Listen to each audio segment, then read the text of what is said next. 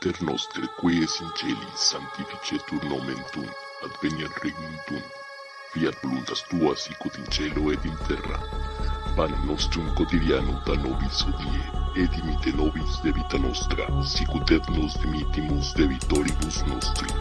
Et ne nos inducas in tentatione, sed líbranos a malo. Amén. Bienvenido, estás entrando al mundo de la mano velluda. Comenzamos.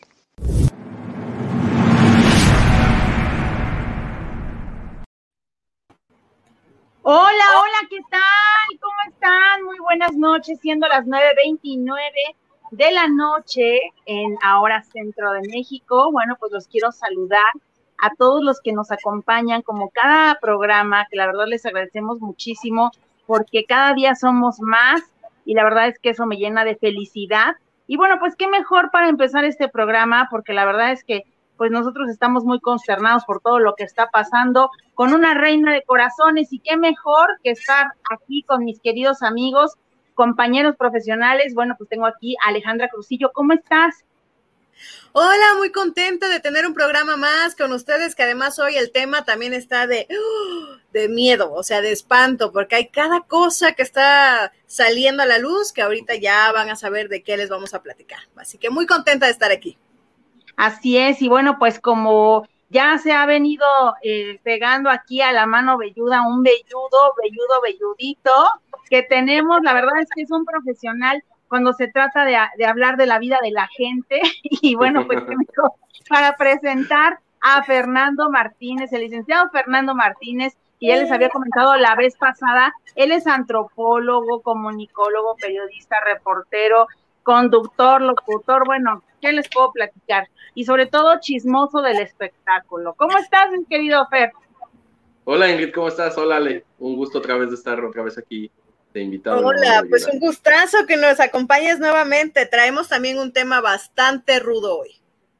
Así es. Pero ¿qué les parece si para iniciar, bueno, primero damos nuestras redes sociales para que ustedes comiencen a seguirnos y por supuesto empecemos con todo este rollo y así esperemos a que se conecten un poquito más de personas y por supuesto que ustedes que nos están viendo en casita, en su trabajo, en el tráfico, se empiecen a conectar y empiecen a decirnos todas las preguntas que ustedes tengan. Ale, ¿cuáles son tus redes sociales? Ale, ¿me escuchas? Mis redes sociales, a mí me encuentran en Facebook, Twitter, Instagram, TikTok. Si aquí estoy, aquí estoy, aquí estoy. Ah, no me han perdido. Aquí ya me ven, estamos haciendo este programa, estamos haciendo este programa en vivo y bueno, pues a lo mejor pudiera haber un poquito de retraso en la señal. Pero Ale, te comentaba si nos podías dar nuestras redes, tus redes sociales. Claro que sí, a mí me encuentran en las redes sociales, Facebook, Twitter e Instagram, me encuentran como Alejandra Crucillo en todas las redes sociales, en TikTok y me escuchan lunes, miércoles y viernes a través de Cherry Pop. Ahí voy a estar. Y para mi Fer, ¿cómo, ¿cómo te encontramos? Yo estoy en Facebook como Fernando Martínez y en Twitter estoy como arroba abogado de María. Ay, mira, muy bien. Bueno, pues abogado de María, ¿qué te parece si entramos de lleno a este tema, la verdad, bastante, eh, pues no sé si llamarlo complicado, porque la verdad es que eh, realmente hay mucho, mucho que decir eh, de, de esto, que la verdad a mí se me hace muy de mal, pues sí, de mal gusto, porque la verdad es que hablamos de abuso sexual, hablamos de drogas, hablamos de pues una vida muy triste que ha tenido una, una mujer como lo es Frida Sofía y que ella ahora, después de tantos años, lo está denunciando y la verdad es que deja a México totalmente paralizado. Oye, Ingrid, me, acordaste del chiste de Silvia Pinal.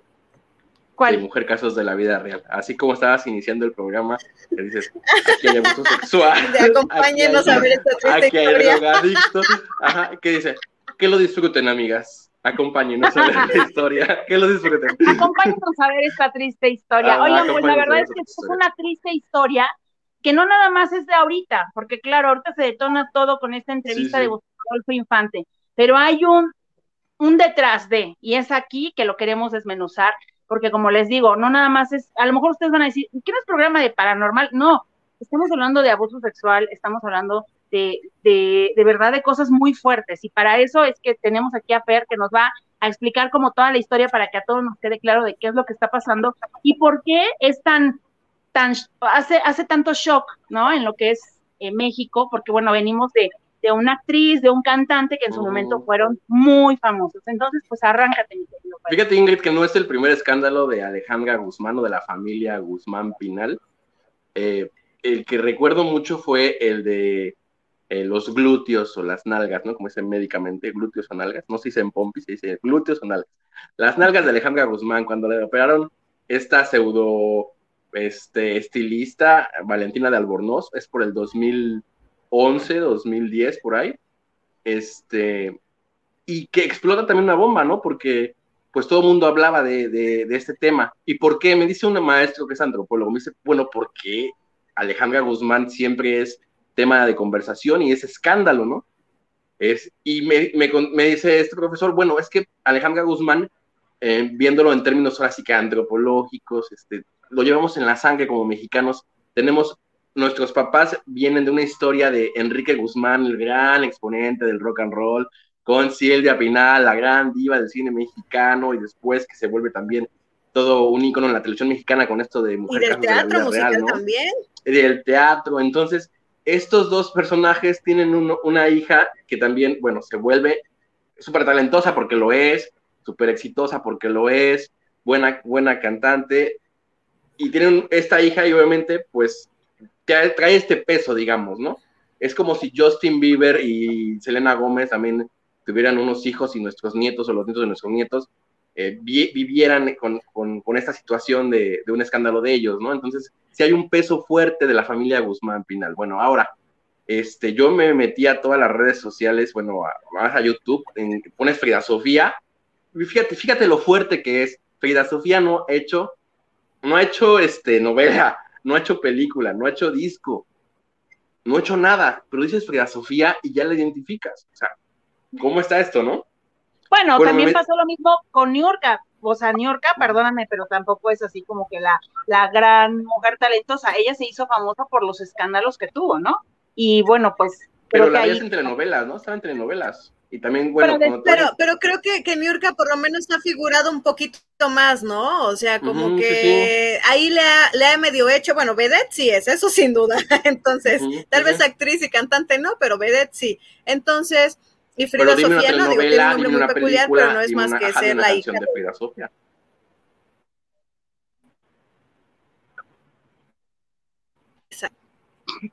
Sí, te escuchamos. sí, dime, dime, una película, dime una, una, este, una, canción de esta niña, ¿no? Otra de las cosas, bueno, también que, que otros, este, escuché, por ejemplo, Horacio Villalobos, ¿no? Cuando fue lo del, esta, lo del terremoto del 2017, que la niña que, que, que estaba enterrada se llamaba Frida Sofía. Decían, bueno, ¿por qué, ¿por qué el nombre, no? Porque, porque, bueno, también tenemos aquí que Alejandra Guzmán este, le puso a su hija Frida Sofía y realmente el nombre, pues, es, es este, Frida Kahlo, ¿no? Frida Kahlo y Sofía, porque es un nombre que también estuvo muy de moda, ¿no? Con, muy de moda en los noventas el nombre. Entonces, bueno, me metí a YouTube, chequé, eh, pones Frida Sofía y la verdad, discúlpenme, perdónenme, pero todos se le van a Alejandra Guzmán, todos se le van a Enrique Guzmán y creo que la niña sí tiene credibilidad. Incluso hay un video en YouTube que dice, este, comunicación no verbal, un psicólogo analiza el caso de Frida Sofía. Hasta la psicología y la comunicación no verbal ya le, ya le entró para ver si miente o no. Según este psicólogo, pues dice que sí. Dice el psicólogo que sí, sí hay este, sí está diciendo la verdad no sé ustedes qué. No, sí, sí, dice la verdad, dice que sí, dice la verdad, ¿no? Que. ¿Creen? Híjole, es que es un caso bastante fuerte, digo, por la situación en la que estamos mm. viviendo en general en el país, el hecho de desacreditar o el decir de pronto no te creemos es bastante fuerte. Pero también el asegurar sin pruebas, sin una investigación previa y decir solo te creo, es que insisto, es, es, es muy controversial el tema. Pero yo por ahí escuchaba que alguien decía, no es la única nieta, ¿no? Tienen, eh, pues hay como tres o cuatro aparte de ella, ¿no? Que normalmente en este tipo de circunstancias no solamente es una, son varias, ¿no? O son dos o son tres. O sea, como en los otros casos de abuso que hemos visto que sale a hablar una y se van todas, ¿no? Y aquí solo es ella. Y no es que digamos que no le creemos, o sea, al final ellos saben la verdad, pero sí está como muy cañón el en qué o cómo vamos a tener las pruebas, o, bueno, más bien la gente que está haciendo esta investigación, a estas alturas, cómo se comprueba esta situación, ¿no? Que no sea más allá de una cuestión psicológica. Sí, en términos legales es dificilísimo porque es un abuso sexual también. Este, los abogados te podrán decir que es la diferencia entre violación y abuso sexual es que la violación es una penetración el abuso sexual son tocamientos, es, no, es otro tipo de, cosas y eso también no se puede, no se puede comprobar como una violación si lo pueden hacer eh, físicamente. Eh, por eso recurren mucho a estos este, tips, este, estos este, cuestionarios psicológicos, a un psicólogo, todo esto. En Estados Unidos han cambiado mucho las leyes, creo que incluso tú ya puedes demandar a tus papás 20 años después. Pero bueno, en México también. Mira, yo creo que aquí más bien no es tanto, bueno, porque todavía hace falta que hagan las investigaciones pertinentes para saber o detectar si realmente esto sucedió. Yo creo que aquí más bien lo, lo, que puede afectar un poco la opinión pública es que las que pueden ser mamás no pueden dar crédito. ¿Cómo es posible que salga una Alejandra Guzmán y diga, yo meto las manos al fuego por mi papá? Pero jamás en, esa en ese comunicado que ella da, ella dice, yo meto las manos al fuego por mi hija. Porque una madre da la, o sea, mete las manos al fuego por su, por su hijo, sea inocente o sea culpable, ¿no? Y yo creo que aquí lo que ha conmocionado y lo que ha enfadado más a la opinión pública es, y más estamos hablando de que en México, si algo tenemos es que las mujeres y eh, si son mamás y todo, son así, pero de hueso colorado, ¿no? Yo creo que eso ha sido lo que ha enfadado más, el que digas, ¿cómo es posible que si, o sea, tú no sabes si es cierto o es mentira, pero el simple hecho que te digan que te tocó a tu hija, a ti como madre ya dices, híjole, se me sube hasta acá el calor y ya quieres ir a matarlo, a pegarle, a hacer lo que sea, a defender con uñas y dientes, este, a tu, a tu cría, ¿no? A tu crío. entonces, ¿cómo es posible que ella diga, no, yo defiendo a mi papá, pero, o sea, y todavía permita que su papá demande a su hija y no ponga, o sea, sí, claro, como hija, a ti te va a dar mucho coraje, que, a lo mejor alguien hable de tu papá. Ella está aquí en medio, eso lo sabemos y lo entendemos, pero yo creo que por sobre todas las cosas, ella debería estar en un punto neutral, esperando a que las investigaciones se hagan, pero sobre todo ir, tomar un avión y ver a su hija y decirle, a ver qué está pasando. Con el carácter que me imagino que tiene Alejandra Guzmán, yo creo que e, es, es increíble pensar que no pueda tomar un avión y pueda ir y arreglar y decir, a ver, Escuincla, ¿qué está pasando? Vente para acá y vamos a arreglar eso de una vez por todas. ¿A qué le tiene miedo? ¿No? Entonces, eso sería como lo primero que yo, como mujer, no entiendo, ¿no? De parte de Alejandra Guzmán, sin tener una postura del lado de una o de otra. Yo no lo entiendo como mujer que tú le des la preferencia a alguien más. Así estemos hablando de tu papá. Esa sería la primera cosa. Y la segunda, que encima le quieras poner abogados a tu propia hija para callarle la boca o censurarla o que no esté hablando de tu papá. Porque pongamos en el punto en que realmente sí hubiera pasado, que realmente sí fue abusada, imagínate tú tener que lidiar, o sea, tú en el lugar de Frida, decir, tengo a mi familia en contra y no estamos hablando de mi tía, de mi prima, estamos hablando de mi papá, de, de perdón, de mi, de mi mamá y de mi abuelo, ¿no? O sea, qué fuerte. Que esto le sirvió para acercarse a su, a su, a su padre, a Pablo Moctezuma, después de tantos años de estar ausente. Claro, ahora el papá ya se entera, ya está aquí, ¿no? Pero realmente creo que ese es el punto y el meollo, que, que no dejen de hablar cosas en contra de Frida, y es por eso que toda la gente está vuelta loca, ¿no? Pues Pero bueno, también aquí, o sea, creo que de cierto punto se repiten, ¿no? Ciertos patrones, porque hubo un momento también en que Alejandra Guzmán, o sea, cuando era joven, estaba totalmente en contra de la Pinal y sacó y dijo, hizo cosas, digo, ninguna acusación tan fuerte como da, y la Pinal también estaba así como de, ¿qué caramba estás diciendo? O sea, ¿en qué momento y por qué lo estás haciendo? Entonces creo que aquí también es uno de los patrones repetidos, digo, el tema es bastante fuerte, pero también creo que Guzmán habla desde el punto de vista que conoce o cree conocer a su hija, porque si antes de esto ya estaban distanciadas por un supuesto, porque supuestamente Alejandra Guzmán que le quitó el novio o el marido, o sea, estamos hablando de que hay una relación rota, o sea, inexistente, y que tanto Alejandra como Frida pueden confiar o creer que la otra persona es capaz de lo que sea con tal de, no sé si llamar la atención, si lo que está sucediendo realmente. Entonces yo creo que la Guzmán lo hace pues desde ese punto de vista.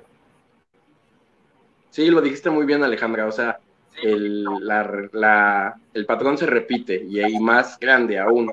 Recordemos que Alejandra Guzmán también eh, hasta le hizo una canción, ¿no? Fue, fue su primer sencillo para, para salir a, la luz pública en siempre en domingo le canta, bye mamá, adiós me voy, porque siempre llegabas nada más tarde, ya no te veía y llegabas aquí en la borrachera y todo, ¿no?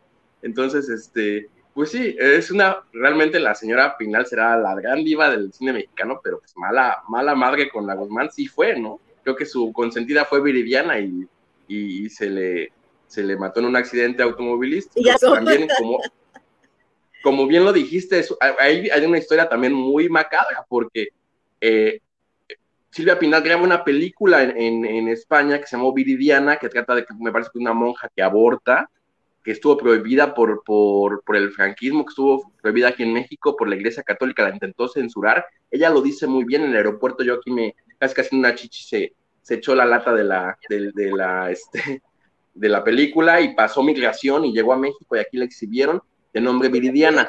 Le pone Viridiana a su hija y bueno, es la hija que muere en el, en el accidente automovilístico, pero también Silvia Pasquel le pone Viridiana a su hija y esta niña eh, a los cuatro, tres, uh, cinco años muere ahogada en su alberca. O sea, era como la maldición de la película. claro. bueno, pero entrando en eso, o sea, hablando ya de que este, este daño viene desde los papás, ¿no? Como dices, Silvia Pinal siempre fue una madre ausente, Enrique Guzmán es bien sabido que siempre ha sido una persona bastante, bastante eh, agresiva. Eh, yo estaba viendo una entrevista con Chucho Gallegos, que bueno, se sabe todo el espectáculo de México, y realmente él decía, o sea, eh, Enrique Guzmán siempre ha sido una persona soberbia, ha sido una persona agresiva, ha sido una persona que realmente siempre se la pasa o se la ha querido eh, pasar agrediendo a todo mundo a punta de pistola, y más porque lo platicábamos el programa pasado. Ellos son de la época de Luisito Rey, del Negro Durazo, donde todo lo querían arreglar a punta de balazos. Alguien te caía mal y lo mandabas silenciar con unos agentes, ¿no? Entonces, eh, realmente ellos tuvieron muchos problemas. De hecho, eh, Maximo lo dijo, ¿no?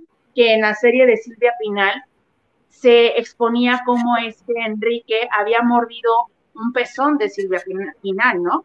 Y que la había maltratado bastante, la había golpeado. Y hay un audio donde se escucha que Alejandra Guzmán eh, dice, pues yo creo que bastante pasada de copas, que realmente bastante pasada de drogas y de todo lo que se puede pasar uno, pues e-, ella decía, eh, es que me duele mucho recordar tus ojitos morados, me duele mucho recordar cómo te golpeaba mi papá, me duele mucho, o sea, como que son traumas que ella exponía y la grabaron y eso lo expusieron y ustedes lo pueden checar en YouTube. Ahí está el audio de Alejandra llorando y, reclamando esa, ese, ese, maltrato familiar, ¿no? Que tuvo. Entonces, si vamos desde esas, eh, antes de Frida Sofía, o sea, Alejandra realmente creo que fue la primera víctima. Si hablamos de víctimas, ella creo que fue de las primeras víctimas que pudieron, que pudieron tener eh, en, la casa de, lo, de la espinal, ¿no? Porque ella realmente vivió la violencia de su padre.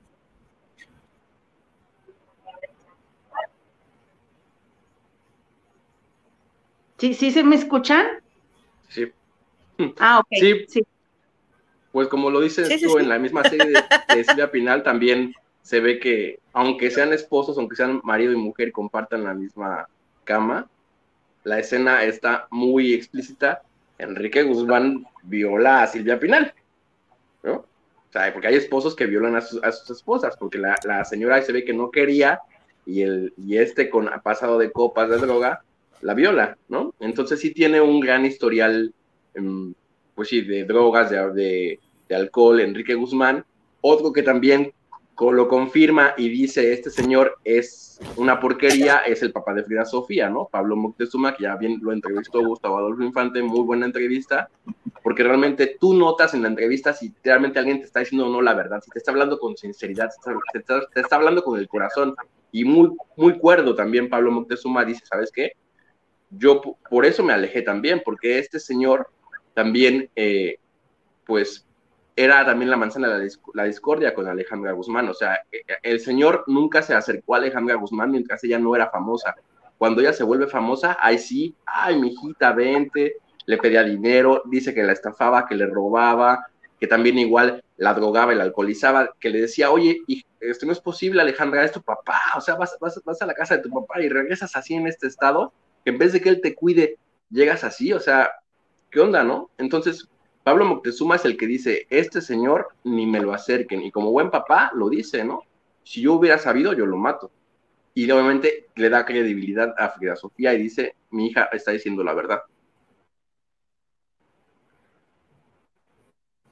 Que de hecho, en la serie de Alejandra Guzmán, que también se estrenó no hace mucho, no, bueno, no tuvo tanto éxito, Alejandra Guzmán como que no lo dice claramente, pero deja entrever que la relación que ella tiene con su papá es como un poco extraña, ¿no? Como que hay una situación ahí un poco hasta de, me atrevería a decir un poco de lecta, ¿no? O sea, como, y sí, ella misma dice que el papá era ausente hasta cierto punto, como que ya eh, le entraron juntos a, a, las borracheras, a las drogas, y entonces sí, era como diferente, sí había ahí algo o ahí medio turbio. Sí, y de hecho, eh, Enrique Guzmán, ahora que, él hace esta denuncia formal en contra de su nieta Frida Sofía, él realmente dice que tiene pruebas para poder presentar que él no es ningún violador, que él no es ningún abusador, ni mucho menos que ha hecho absolutamente nada, porque él es un pan de Dios, ¿no? Entonces, eh, ¿cuáles son sus pruebas? Pues realmente podemos hablar de que él va a presentar que ha tenido una familia, que tiene sus nietos, que realmente pues la única que ha salido ahorita pues es Alejandra, digo, perdón, este Frida Sofía, alzar la voz en contra de su abuelo. Hay que esperar a ver si las otras se arman de valor, si es que existe y si realmente hace esto el señor. No, es como lo que pasó a Plácido Domingo o estos actores de Hollywood, ¿no? Que realmente alzó una la voz e inmediatamente salieron 20 así de la coladera a decir, este, pues yo también fui violada, yo también fui abusada. Entonces habrá que esperar si, si realmente el Señor ha, hecho cosas así. Yo, yo pienso que no tarda tanto en salir más personas a acusarlo. Si realmente eh, a Frida Sofía la quieren poner como que está loca, que realmente es una persona fragmentada, que tiene varias personalidades, y muchas personas a llegar a ella dicen, es que no es así, o sea, ella no está enferma. Sin embargo, toda la versión, de, incluida su mamá, incluido todo mundo, hablan de que ella tiene varias personalidades, ¿no? Esta enfermedad que te hace tener, no sé, en la mañana eres una niña de 5 años, en la tarde eres una señora de 60 y en la noche eres, o sea, esta eh, enfermedad de personalidad múltiple, dicen que es lo que tiene Frida Sofía. Habrá que esperar también el dictamen porque no estamos hablando que la investigación se va a hacer aquí en México, se va a hacer en Estados Unidos, donde hay peritos que realmente pues hacen su trabajo. Entonces yo espero que, que realmente den un dictamen, si la, si la muchacha pues está medio zafada de la cabeza, que realmente den un dictamen formal y lo presenten, ¿no? Para que, porque también no es justo, si el señor no ha hecho nada, si el señor Enrique Guzmán no ha hecho nada, imagínate cómo lo están desacreditando. O sea, e, es, horrible que hagas una carrera tan buena durante tantos años y de repente te desacrediten así y te, te tiren todo. no, pero una cosa es tener una buena carrera y una cosa es que seas buena persona. O sea, tú puedes tener una buena carrera y, ser un demonio en, tu vida personal, ¿no? Hemos visto actores, ¿no? Que, que son buenos actores, pero terminan tras las rejas. Ahora, aquí también creo que hay algo, hay un punto. Frida Sofía, pese al dictamen que se le haga, creo que sí es muy necesario que sí se atiende eh, en cuestión psicológica, y esto no es algo de ahorita, o sea, esto es algo que lleva hace muchos años. Alejandra Guzmán lo dice también en una entrevista es que ella tiene un síndrome, ¿no? en ese momento no aclara bien qué tipo de síndrome. Oye, si tú sabes y estás detectando que tu hija tiene un síndrome, pues le pones un poco más de atención, ¿no? Ahorita y más de ellos, pues puedes eh, ayudarla de mil formas. La forma en que ella encontró fue, pues la interno, eh, la meto a un a estas clínicas de, adicción, etcétera, etcétera, que además la gran mamá, no en realidad, pero entonces Alejandra Guzmán, pues Alejandra no ha sido una buena madre, incluso podría hasta atreverme a decir que durante todo el periodo que ella estuvo embarazada, pues fue todo, o sea, imagínense desde ahí la programación que Frida Sofía trae, desde el hecho de que Alejandra Guzmán pues era un torbellino, ¿no? no sabemos incluso si, eh, si consumió sustancias durante su embarazo, nace la niña. Alejandra Guzmán ya trae todos los traumas de que Silvia nunca estuvo, de que el papá era un abusivo, que la golpeaba, etcétera, etcétera. Crece con todo este ambiente, luego tiene una hija y entonces toda esta programación ahí va. O sea, al final creo que las dos son víctimas que nunca se han atendido en realidad. Alejandra Guzmán, ¿cuántas veces ha tenido problemas con la prensa? Eh, ahorita ya se llevan como más o menos bien, pero antes era insostenible. O sea, siempre era escándalos, gritos, pataleadas por todo. Sí, y eso que tú dices, Alejandra, eso que tú dices, este, también lo, lo, dice Pablo Montezuma, el papá de Frida Sofía, dice, Alejandra Guzmán es víctima de sus papás. O sea, es víctima de, de, ese padre ausente y esa madre también que le valió gorro, que, que, su escapatoria por la muerte de su hija fue seguir, seguir trabajando, viajar, viajar, viajar, viajar, viajar y crecer con, con la servidumbre, que sea con el chofer, pero que jamás estaba en, en, su casa y jamás, bueno, pues fue una, también no fue una mamá como cualquier mexicana, ¿verdad? O sea, era Silvia final y estaba totalmente en, un set, pero pues, ah, pues vean lo que, lo que lograron, ¿no? Una hija totalmente, pues sí, Alejandra Guzmán es alcohólica, drogadicta, ¿no? Y lo, ella lo reconoce también en la serie, esa, tiene problemas de adicciones, se quiso tratar, pero pues hay una, hay una fuerte carga de una niñez, pues, de traumas y de soledad, ¿no? Y de hecho, Pablo Montezuma también, en esta entrevista que le hace eh, el periodista Gustavo Adolfo Infante, eh, respecto a lo que decía Alejandra, que bueno, Frida Sofía crece desde muy pequeña, desde que estaba en el vientre. De hecho, en los primeros meses de vida, Alejandra, en, esta, en estos lapsos de drogas y de alcohol, le daba, bueno, se dice que Alejandra le daba este, de estos antidepresivos a una niña de pues tres meses, cuatro meses.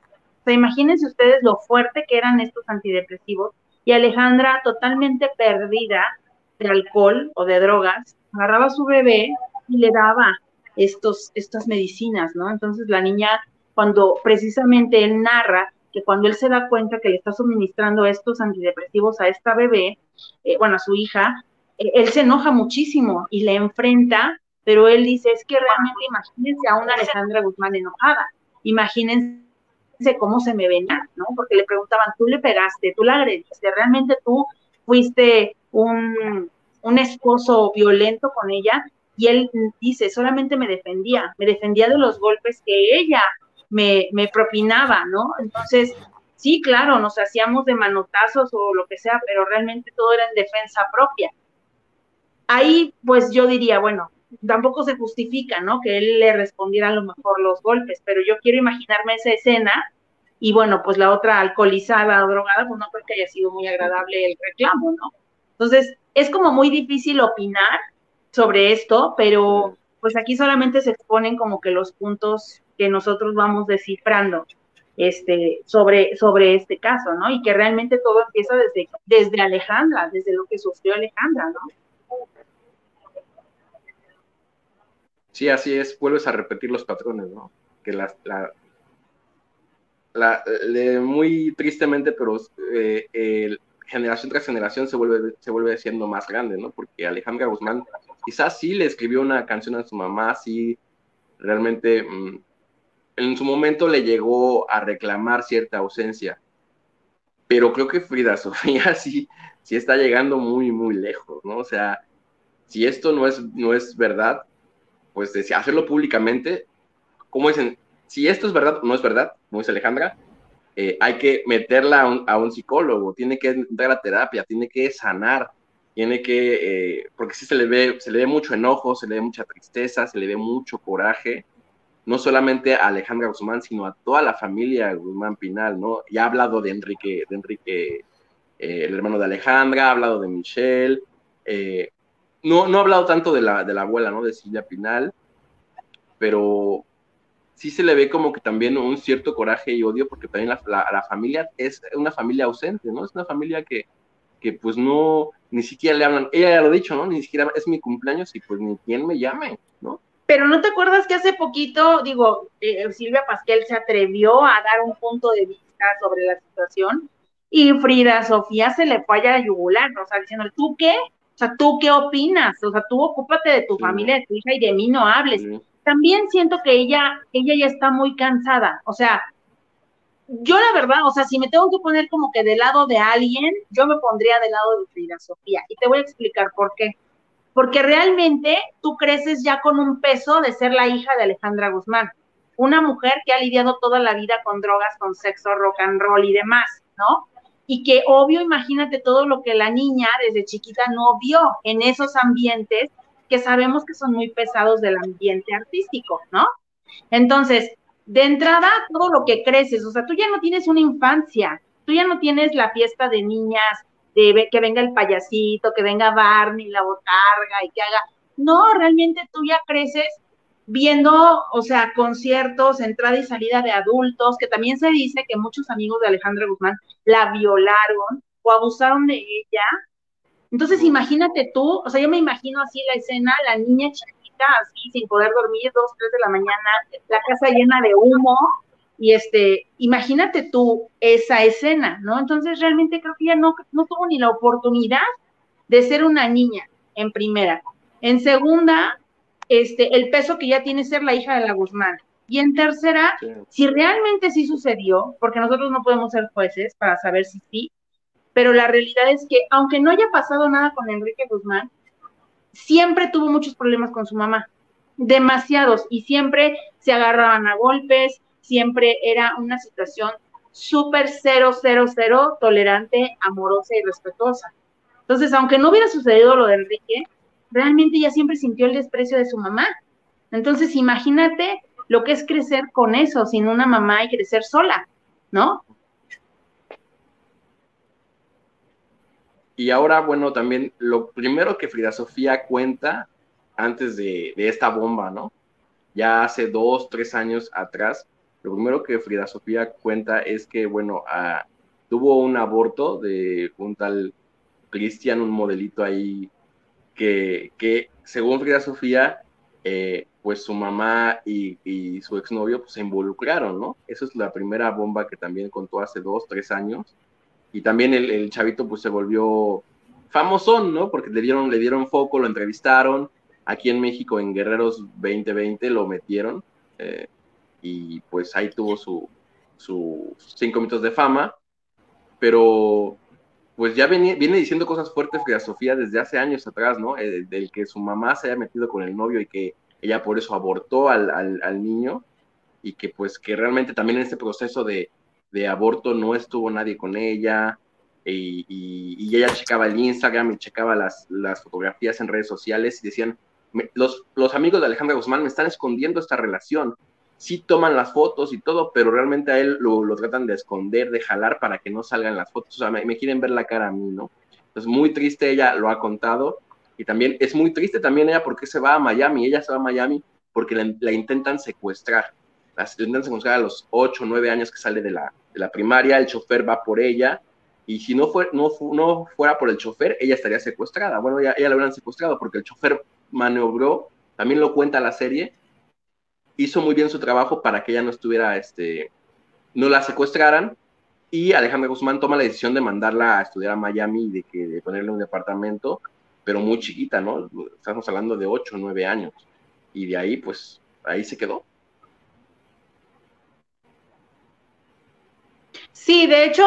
Pues, sí, no, y aparte, o sea, viene de una familia que es como, como dicen, la, dinastía, ¿no? Eh, realmente podemos ver nosotros del lado del espectáculo súper talentosa la abuela, las tías, ¿no? La mamá, pero ya esta generación de, de, chavitas, o sea, de nietas, también como que están intentando cada una hacer su propia vida, incluso hasta fuera de la vida pública, ¿no? Porque pues creo que sí debe ser bastante impactante ser como bien decía mi mamá, ¿no? O que tu mamá pues se la pasa en el rock and roll para otro ver desfile, pasó a la man, ¿no?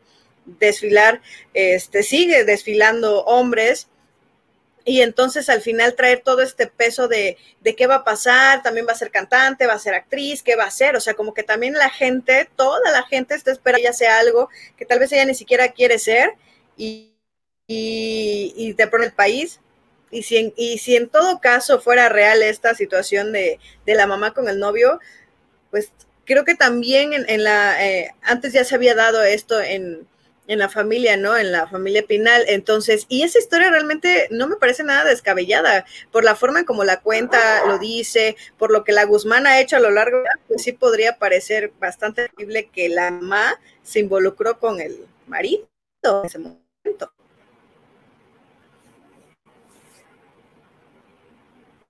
Sí, y la verdad es que, mira, también como te lo decía hace rato, desde Enrique Guzmán, o sea, siempre tuvo un, yo creo que Alejandra Guzmán tiene un carácter como lo tiene porque se lo heredó al papá. Fíjate que yo tengo un amigo que se llama Víctor Hugo Sánchez. Víctor Hugo Sánchez es un RP, ha sido manager y ha tenido mucho peso en los espectáculos de México. Y él narra que él fue novio de Alejandra Díaz, que él era, eh, ella era manager de eh, Enrique Guzmán cuando él se presentaba en las noches de fiesta americana. Él obviamente como era muy fan, él iba pues todos los días también para conquistar a la chica y bueno, pues estar ahí como, como pues inmiscuido ahí en, en conquistarla, pero nunca había tenido ningún problema con el señor. Sin embargo, él narra que eh, Enrique Guzmán le dice, a ver, tú que eres reportero, necesito, él escribía para el Heraldo de México en aquel momento, y le dice, bueno, a ver, tú que eres este reportero, te quiero decir que a mi hija le robaron 20 millones de dólares. 20 millones de dólares eh, se, dice que lo hizo Miguel Blasco, eh, Fernando Iriarte y otro señor que se llama eh, Darío, Darío Escandón, me parece. Y ellos tres le hacen un fraude a Alejandra Guzmán. Entonces yo necesito, yo Enrique Guzmán, necesito que me ayudes a escribir sobre esto en el Heraldo de México. Pasa el tiempo, él obviamente le da su, pues su nota a, Enrique. Al paso del tiempo de unas semanas le hablan y le dicen, ¿sabes qué? Miguel Blasco está aquí en México, te quiere dar la, pues el derecho de réplica, ¿no? Que, que, para que él diga su versión, porque eso no es cierto, no le robó nada. Va, en este Víctor Hugo le hace la, la entrevista a Miguel y cuando se entera Enrique Guzmán que él había ido con la otra parte, Enrique Guzmán se enojó muchísimo, muchísimo. Y una de las noches, cuando llega eh, Víctor Hugo Sánchez a verlo, ya, pues sí, a saludar a la chica esta con la que andaba, que era su manager, le dice Enrique Guzmán, a ver, sácame a todos y déjame sola, solo con, con este tipejo, ¿no? Entonces dice, él, él narra que, que lo mete a un cuarto y a punta de pistola aquí, con la pistola aquí en, la sien, le dice, este, eres un pendejo, ¿cómo te atreves a escribir? Ahora mi hija va a pensar que yo, este, le, pues le volteé bandera, ¿no? O sea, ¿cómo te atreves a hacer esto? Y la verdad es que él dice, a mí me dio mucho miedo porque me tenía así pegándome con, con la pistola en la cabeza. Entonces, ya bola de gritos, Enrique Guzmán. Entonces él dijo, ¿sabes qué? Pues si le vas a, jalar, jálale. Y Enrique Guzmán le dijo, muchos huevos, ¿no? Pues sí, muchos huevos. Y que en eso, o sea, él así se desplomó y que empezó a llorar y dijo, ¿cómo es posible que me hayas hecho esto si yo te di la confianza de darte una nota? Lárgate, no te quiero volver a ver. Dice que él salió de ahí, es, o sea, espantadísimo por esa situación. Nada más lo vio después de unos años, una sola vez, y dice que Enrique lo saludó súper bien. O sea, dice, yo no sé si de verdad Enrique estaba muy pasado de droga, porque dice que allí en el cuartito donde lo metió había muchísima cocaína. Entonces dice, yo no sé si Enrique estaba muy pasado de, de droga o qué, pero no se acordó de mí. O sea, casi me mata, me da un tiro y no se acordó de mí y me saludó como si nada, ¿no?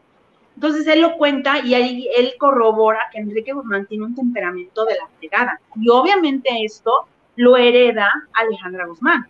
No podemos esperar que Alejandra no le haya pegado a Frida, que no la haya insultado, que no la haya hecho, si venimos de esa ramita, ¿no? De ese arbolito, claro que sí. Mm.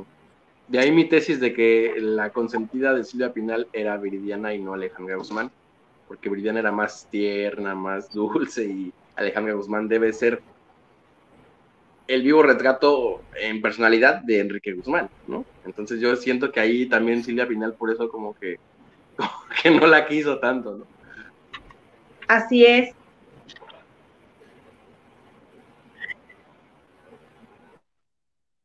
No, cuando se embarazó de, de o sea, también como que no es plan, lo dicen así, ¿no? De una forma muy relajada, pero sí lo deja ver, o sea, es como de, pues aquí llegaste, ¿no? Y, y aún cuando le compone esta canción, que es ya todo un clan, la canta, pues al final ella no se lo esperaba y y fue algo que llegó y con todos estos problemas emocionales, más los drogas, de alcohol, todavía tener que hacerse responsable de un ser humano y sin normas que las personas pues que querían sacar ventaja de ella, pues definitivamente esto acaba y ahorita ellas tienen años incluso que no se hablan creo que sí hubo una, una, temporada en la que eran como muy amigas, que hasta entrenaban juntas y super fitness las dos, pero sí lleva ya ciertos años que viene como en decadencia esto que, que sucedió y que también la familia como que no ha se digo, a excepción de, de, la Guzmán, ¿no? Pero de ahí para allá todos los demás dicen, ¿sabes qué? Ya a mí no me involucres, es eso, eso es de ustedes, ya veremos qué onda. Y aún así, cuando se llegaran a reconciliar, no me imagino una relación de familia después de esta situación. O sea, de estar en el ojo del huracán, de que toda la gente está teniendo una opinión al respecto y entonces ahora sí resulta que se abrazan y van a ser madre e hija súper felices, ¿no? Y también que son personas, personajes públicos, ¿no? Eh, no solamente es una pelea de cualquier familia que igual pues sí, sí hay como, em, hay un problema, pues tú sabes que, que no, no, no, no, afecta tu trabajo porque igual la gente no lo sabe.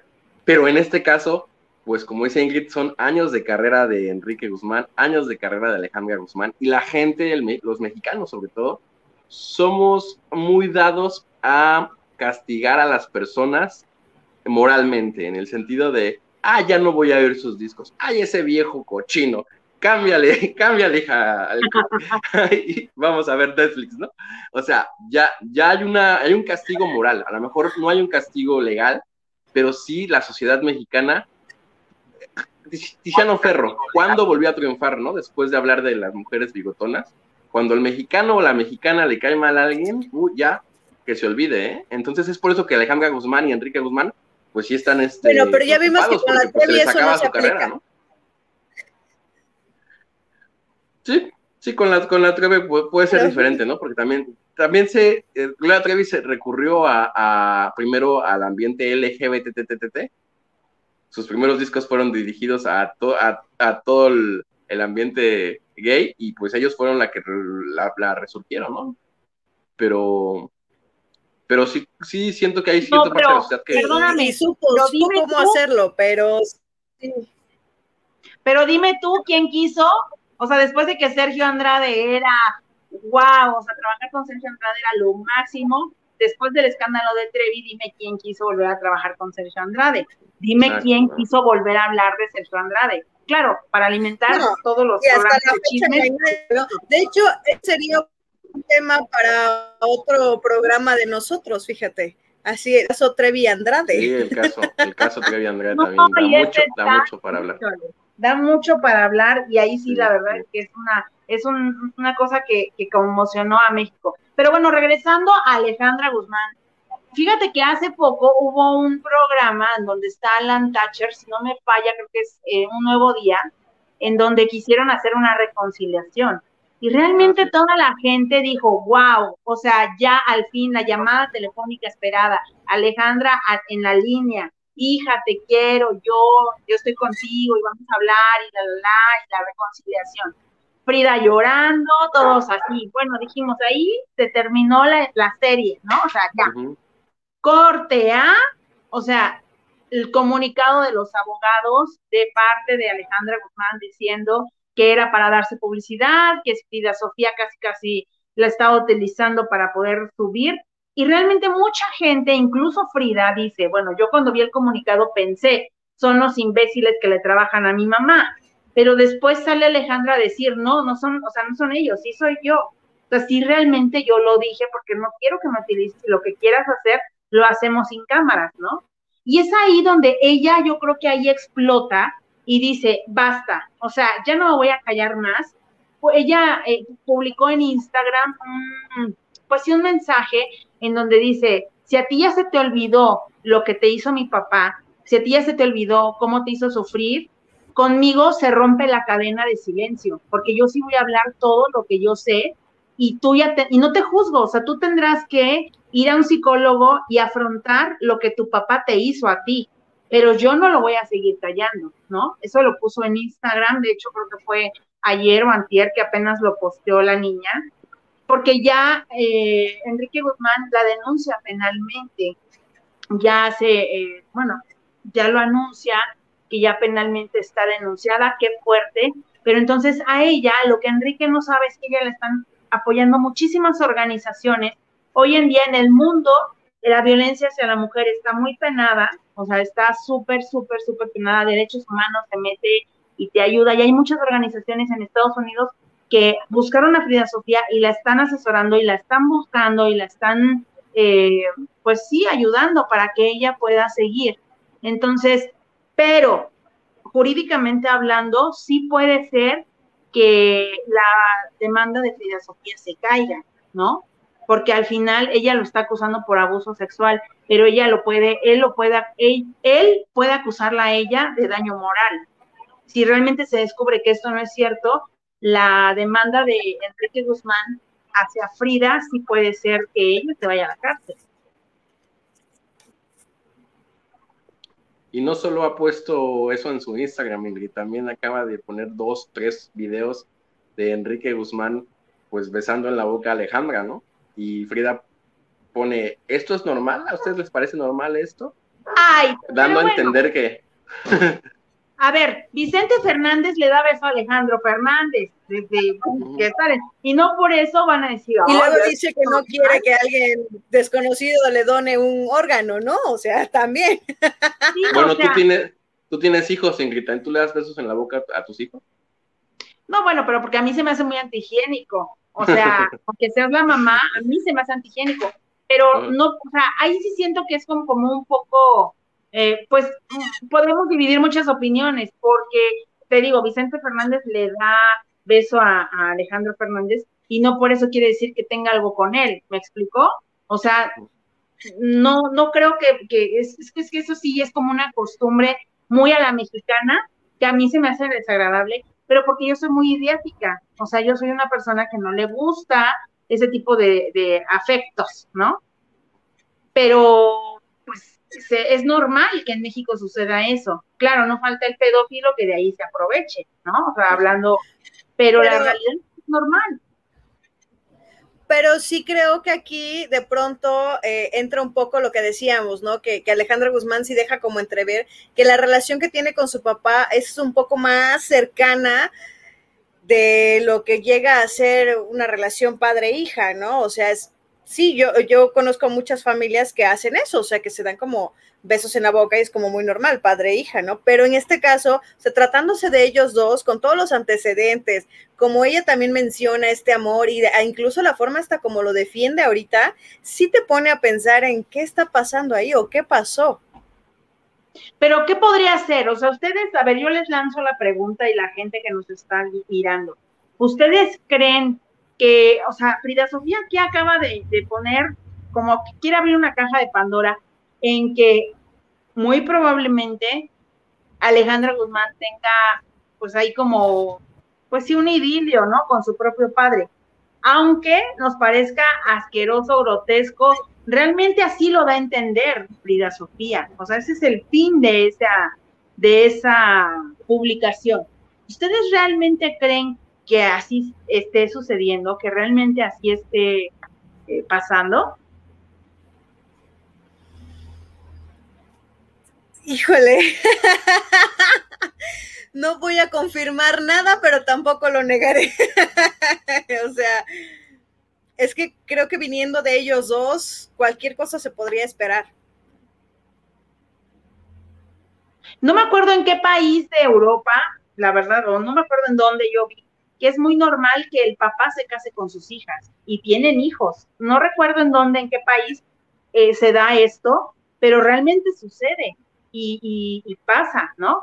De hecho, recuerdo una serie que se llamaba Capadocia, que precisamente plasmaba una situación así, ¿no? En donde la mamá descubre a su hija con su esposo y ella le da tanta tristeza que mata a sus propios hermanos, o sea, sus hijos, perdón, y al momento que les da veneno a todos en la sopa, ella, sus hijos se mueren, pero ella queda viva. Ella y la hija con la que engañó a su esposo.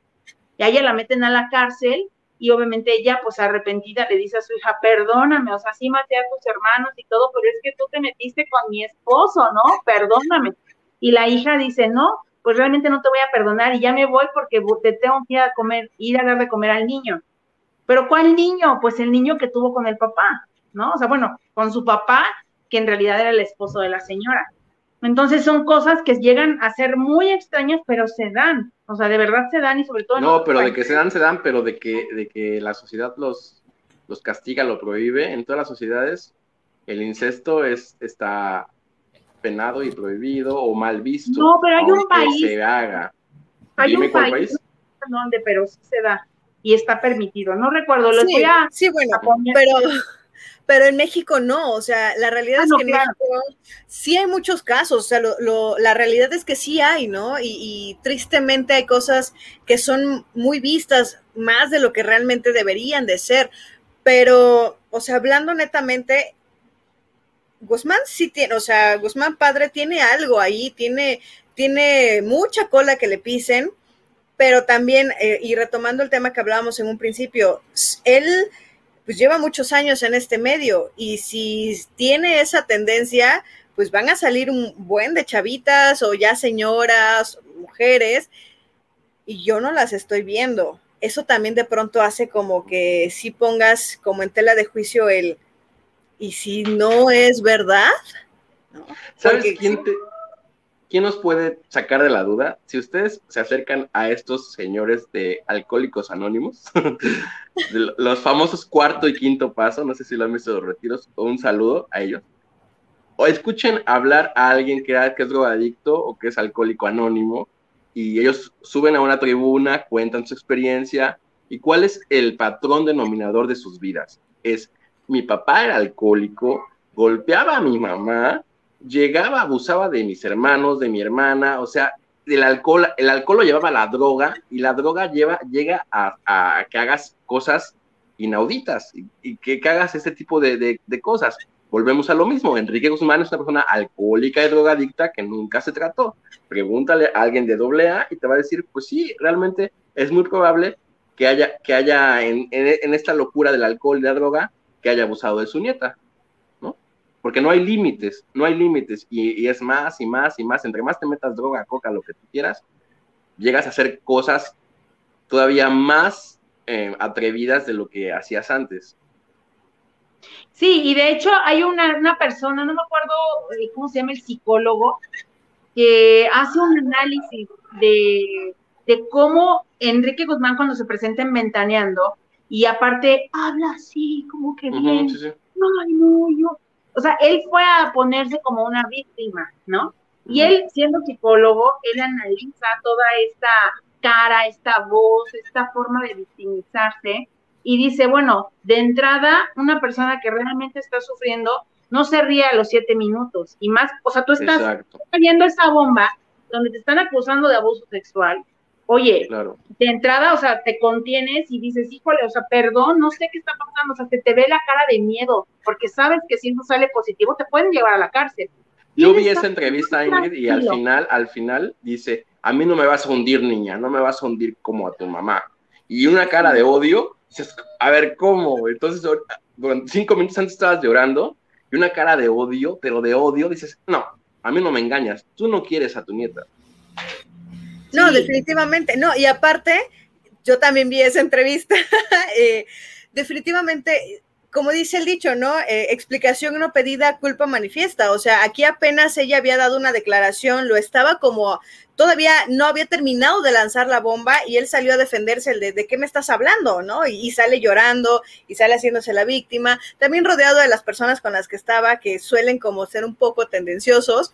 Entonces, antes de que te esté diciendo tú te lo robaste, tú sales a decir, no, yo no me lo robé, revísame. Entonces, eso también te hace pensar el por qué te estás justificando antes de que termine ella de dar las declaraciones y de que termine de aventar las bombas. Y aparte, él se pone a hacer bromas, o sea, digo, cualquiera de las personas que nos estén viendo, incluso Per, Ale, si los acusaron a ustedes ahorita de un delito en donde ustedes pueden pensar, eh, pueden ser declarados culpables y van a pasar muchos años en la cárcel, ¿ustedes realmente tendrían humor de estar haciendo bromas? Y en la entrevista que da Patti Chapoy, realmente él, es lo que dice el psicólogo, ¿en qué momento él está realmente preocupado, puesto que se pone a hacer bromas, ¿no? Con Patti. Entonces, cuando tú tienes esa situación de angustia, que no sabes qué va a pasar, si realmente le estuviera doliendo, se le ve esa, esa situación. Y no fue así. Entonces, él, ese psicólogo, pero te explica así, casi, casi, por qué tiene esta línea, por qué hace esto, por qué se mueve así, por qué baja el tono de voz. Enrique Guzmán siempre ha tenido un tono de voz bastante fuerte. No sé si ustedes han visto sus entrevistas y él siempre ha sido, pues, de un temperamento fuerte. Oye, según ese psicólogo no lo no le cree, ¿verdad? Según ese psicólogo no. Claro que no. Él, ah, claro que no. Él analiza a Frida y analiza a Enrique. Y realmente yo con lo único que sí dije, híjole, no, no, no, no, no se la compro, es cuando él, o sea, baja la voz así, y aparte habla así, y es que no sé qué está pasando, ¿no? O sea, porque él siempre ha hablado fuerte y la gente lo conoce.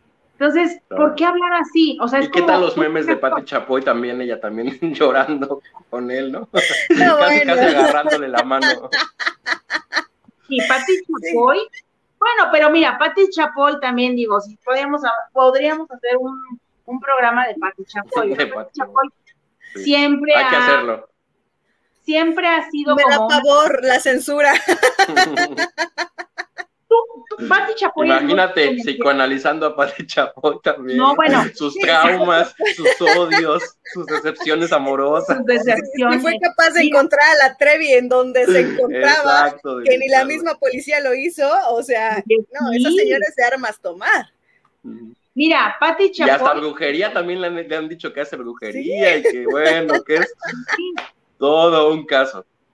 Mira, Pati Chapoy es muy convenenciera tú siendo el programa más importante de espectáculos que existe desde hace 25 años, creo 26 años que es Ventaneando, ¿tú a quién vas a apoyar? ¿A Enrique Guzmán o a Frida Sofía? Enrique con una carrera como la que tiene, que al final ahí tú no haces los pájaros de un tiro, porque tú vas a tener las exclusivas y no nada más de Enrique, también de Alejandro Guzmán o vas a apoyar a Frida Sofía, ¿a quién vas a apoyar? Claro. y, también sabemos que Pati Chapoy es capaz de construir la carrera de quien se le ocurra y destruirla en tres segundos, o sea, y que ella tenga la primera entrevista, ¿no? Y que sea así como bien dices, ventajosa, porque además Alejandra Guzmán no tiene mucho tiempo que realmente se pasó a esa televisora, porque andaba ahí como que en la ambigüedad y a ver para dónde, ¿no? Y no hace mucho lanza su disco, entrevistas, de hecho hay una entrevista cuando lanza su disco, no recuerdo en qué programa en TV Azteca, donde no se le ve como al 100% consciente de que está ahí, o sea, contesta cosas bien raras, se mueve muy raro y entonces donde dices, bueno, podrán pasar los años y las eh, la podrán internar las veces que sea necesario, pero ella sin duda sí tiene un problema muy severo de alcohol, cuestión de alcohol y de drogas que ya está más allá del bien y del mal, o sea, ya no lo puede controlar definitivamente. Sí, ya llega un punto en el que en el que ya el alcoholismo eh, las personas pues ya desconocen y pueden desconocer a sus propios familiares y cuando están en los cinco minutos de sobriedad es cuando tratan de convencer que ellos son unas víctimas y realmente no es así. Yo creo que, eh, bueno, pues este caso va a seguir eh, dando mucho de qué hablar. Creo que apenas estamos abriendo la caja de Pandora.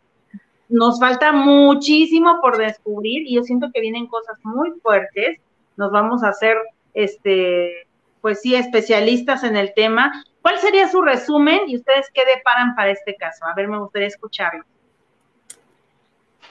Mm, pues mira, yo sí creo que hay que poner mucha atención en Frida Sofía, mucha, mucha atención y sobre todo no dejarla sola, bueno, la gente que esté cerca de ella, porque es una, una chica que, como bien lo dijo Alejandra Guzmán, o sea, ha tenido este tipo de situaciones, ¿no? De eh, este síndrome que nunca aclara bien qué es, desde muy niña ha crecido en este ambiente de, pues, la farándula y ahorita con todo este peso, a pesar de que es una persona fuerte, que se ve que es una persona retadora, es una persona entrona, a mí sí me preocuparía porque cuando te cae la depresión, cuando te das cuenta de la soledad, cuando te das cuenta que un país entero está opinando de si es verdad o no es verdad, sí pueden llegar a suceder cosas que ya no hay reversa. Entonces, creo que sí habría que ponerle mucha atención a Frida Sofía y realmente que la gente que está cerca de ella no la deje sola, porque al final la niña parece estar sola parece que está ahí, que sí tiene dos, tres personas que la apoyan y aun cuando hay fundaciones, al final no hay, un, no hay una fortaleza, o sea, no tiene una figura de, un familiar que la esté apoyando. Y de este lado sí, o sea, tiene a la mamá en contra, tiene al abuelo en contra, tiene este, a los periodistas de espectáculos en contra, tiene también la opinión dividida del país. Híjole, sí creo que habrá que poner mucha atención y en algún momento espero que sí encuentre la ayuda que necesita y que no acabe de una forma muy trágica, porque eso sería muy triste. Sí, lo que dices, Alejandra, este, eh, el psicólogo que la, analiza dice, la verdad, veo en ella cierta fortaleza, otra persona ya se hubiera suicidado. Entonces, ojalá le, deseamos, uno, como dices tú, que se cure, que no llegue a ser una tontería, y a mí me gustaría que capitalizara todo este escándalo, toda esta fama, que ya te digo, tú dices Frida Sofía, ya lo ubicas, aunque no haya hecho nada artísticamente, pues que ahora sí lo capitalice y, se ponga a hacer una telenovela, se ponga a hacer, no sé, La Rosa de Guadalupe, se ponga una película, que sea modelo, que vuelva a posar, ¿no? Que posó para la revista Playboy, que haga algo que también a esto le deje, ¿no? O sea, que realmente ella también vea por su vida, porque pues Alejandra Guzmán, te digo, mucho trauma, mucho este, problema con su mamá, con su papá, pero realmente ella sí hizo una carrera, una, es talentosísima, es eh, en términos artísticos es muy buena, muy buena cantante y, ojalá ella también pudiera hacer algo, ¿no? Y, no quiere dedicarse a, lo artístico, pues está muy en su derecho, pero que también puede, puede eh, tomar todo, todo esto económicamente también de su papá, ¿no? También su papá es uno de los empresarios más importantes de, de México, tiene bares, restaurantes y puede hacer algo de su vida, ¿no? Algo, algo que, y no, no solamente ir, a, ir a, al despeñadero. Sí, no, que además tiene un cuerpazazazo, ¿no? O sea, a mí me parece que físicamente es muy bonita, entonces, pues sí puede ser un chorro de cosas, y sí, si ya no se quiere dedicar al espectáculo de una vez, ¿no? O sea, porque esto la está acabando y aun cuando tiene mucha fortaleza, pues al final a veces te termina hundiendo, ¿no? O sea, es una ola que te empieza a caer encima y es una tras otra y sí, ojalá logre salir. Mira, yo recuerdo mucho el caso de Cantinflas, y sus nietos, los hijos de, Mario Moreno y que todos terminaron en tragedia. ¿Por qué? Porque el papá era golpeador, era alcohólico, este, se habla de que las llevaba con prostitutas a los niños desde muy chiquitos, les daba droga, etcétera, etcétera. Uno terminó, este, se suicidó en un hotel, ¿no? O sea, en la regadera de un hotel se suicidó. La otra, pues así toda golpeada, toda mal, este, y el otro anda viviendo en la calle, ¿no? O sea, realmente tú dices, pobres chavitos, o sea, ¿de qué les sirve tener el abuelo que tuvieron, bueno, que tienen, que tienen y que, bueno, el Señor todo lo que les dejó como legado, ¿de qué les sirve tener el pues tu abuelo fue cantinflas, si al final ellos, pues, mueren de tristeza, de soledad, de incomprensión y de todo, ¿no? Y yo Oye, pero también hay casos buenos, Ingrid. También hay que hablar, por ejemplo, de Alexander Hacha, ¿no? El hijo de Manuel, que ya es ah, otra cosa totalmente diferente, ¿no? claro, pero aquí, pero, aquí Frida Sofía no va encaminada como para Alexander Hacha. Alexander Hacha, el hijo de Manuel, para los que no No, me, me, refiero que, bueno, también hay que hablar de, también de que sí existen. Sí, pero en este caso. Incluso los hijos de Montaner también, ¿no? Que ahorita ya están ahí como que cobrando fama. Y, o sea, sí, pero. Es yo que... siento que la Sofía va encaminada a un. Híjole, me quisiera equivocar, pero yo la verdad es que la veo tan triste, tan deprimida, tan mal, que por eso digo, ojalá que no les pase lo mismo, no le pase lo mismo que a los nietos de Cantinflas que ellos querían a gritos y a gritos y a gritos atención y nunca nadie les hizo atención. Tenemos el otro caso de, de Stephanie, Stephanie Salas, ¿no? O sea, que, que justamente trayendo toda la, eh, todo el peso también de la familia, ella está como haciendo su vida, está haciendo sus ondas, sí de pronto hace sus apariciones, sonríe y se vuelve a ir, ya, o sea, no, no Pero sí se cuida mucho de la prensa y, del ojo público, ¿no? sí, claro. Hizo un disco, hizo alguna telenovela por ahí, todo intentó hacer una buena carrera, pero sí siento que sí se alejó del, ojo público por mucho Y cuidó mucho a su hija precisamente para que no hablaran de él, este, de ella, porque era hija de Luis Miguel, porque acuérdense que ella en todos los entrevistas le decían, ¿de quién es tu hija? No, no les voy a decir y no les voy a decir, y lo negó muchos años.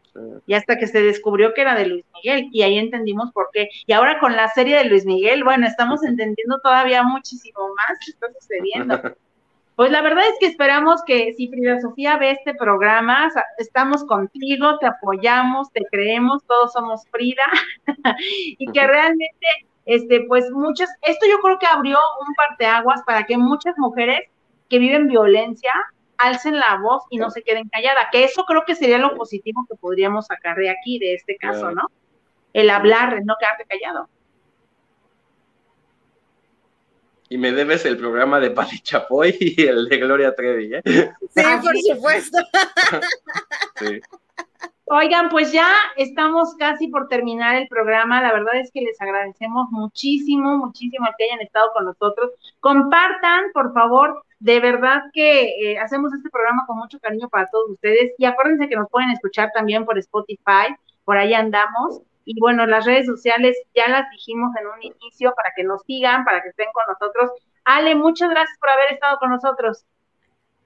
Muchas gracias, Ingrid. Muchas gracias, Fernando. La verdad es que este tema eh, mucha gente que, nos está viendo que dicen la mano velluda, sí, o sea, realmente hay que poner mucha atención en estos temas, sobre todo por la situación que estamos viviendo en este país, como bien lo mencionaba Ingrid, ¿no? O sea, sí es momento de alzar la voz, hay muchas opciones, siempre se, siempre se dice que es cuando la persona esté lista, ¿no? Porque también tendemos mucho a juzgar de por qué no lo dijo antes, pero por qué pasó tanto tiempo, es cuando la persona se sienta lista.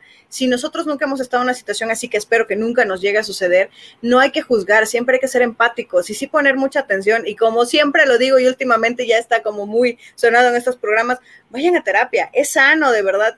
Y así te evitas tantos problemas posteriores. O sea, mejor atender el problema desde ahorita que ya que te viene todo encima. Muchas gracias, muchas, muchas gracias. Y aquí vamos a estar el siguiente martes con un programa más. Muchas gracias, Fernando. Gracias a ustedes y por favor sean buenas madres. Ese, qué buen consejo. Oye, por ahí ve que teníamos saluditos para Beto, Beto, este, no sé, algunas personas que nos estaban viendo. Beto Lipain, saludos Ingrid, aquí andamos. Saludos, Beto. José Ángel Pesina también dijo saludos. Luis Miguel Sámano, saludos. Saludos, Mino. Y acá Susan, que también nos estaba viendo, muy intrigada con el tema. Así es, pues esos fueron los saluditos que tuvimos hoy. Recuerden compartir, compartir este video, invitar a sus amigos, nos pueden escuchar a través de Spotify y también eh, nos pueden escuchar a las 11 de la noche a través de Radio Cherry Pump. Así búsquenos Radio Cherry Pump, así ahí los pueden escuchar el programa todos los martes cuando acabamos aquí, se escucha de aquel lado. Así que muchas gracias. Muchas gracias. Pues mi nombre es Ingrid Arriola y bueno, pues muchísimas gracias. Nos vemos el próximo martes a las 9.30 de la noche, hora centro de México. Fue un placer haber estado con, con estos dos grandes. Italia el día de hoy no nos pudo acompañar, pues tuvo una situación eh, personal. Sin embargo, bueno, pues le mandamos eh, muchísimos saludos y bueno, mucha luz y buena vibra. Y mucha, mucha luz y buena vibra de parte de este su programa La Mano Velluda. Y bueno, pues ya, eh, ya lo dijimos, ya lo firmamos, vamos a tener próximamente este, Gloria Trevi, Pati Chapoy. Ustedes pónganos también este, de qué quieren que hablemos y si les gusta, pues por supuesto que nos digan, miren ahí, Morro ya está viendo para el cielo pidiéndole que, por favor. Pidiéndole a Dios otro programa en la mano ayuda. Yo nomás veo que está volteando para arriba. Bueno, pues muchísimas gracias, nos despedimos, ha sido un honor estar con ustedes. Cuídense mucho y nos vemos, belludos. Bye. Eso fue Esto fue La Mano Villuda. Acompáñanos de nuevo en una siguiente emisión.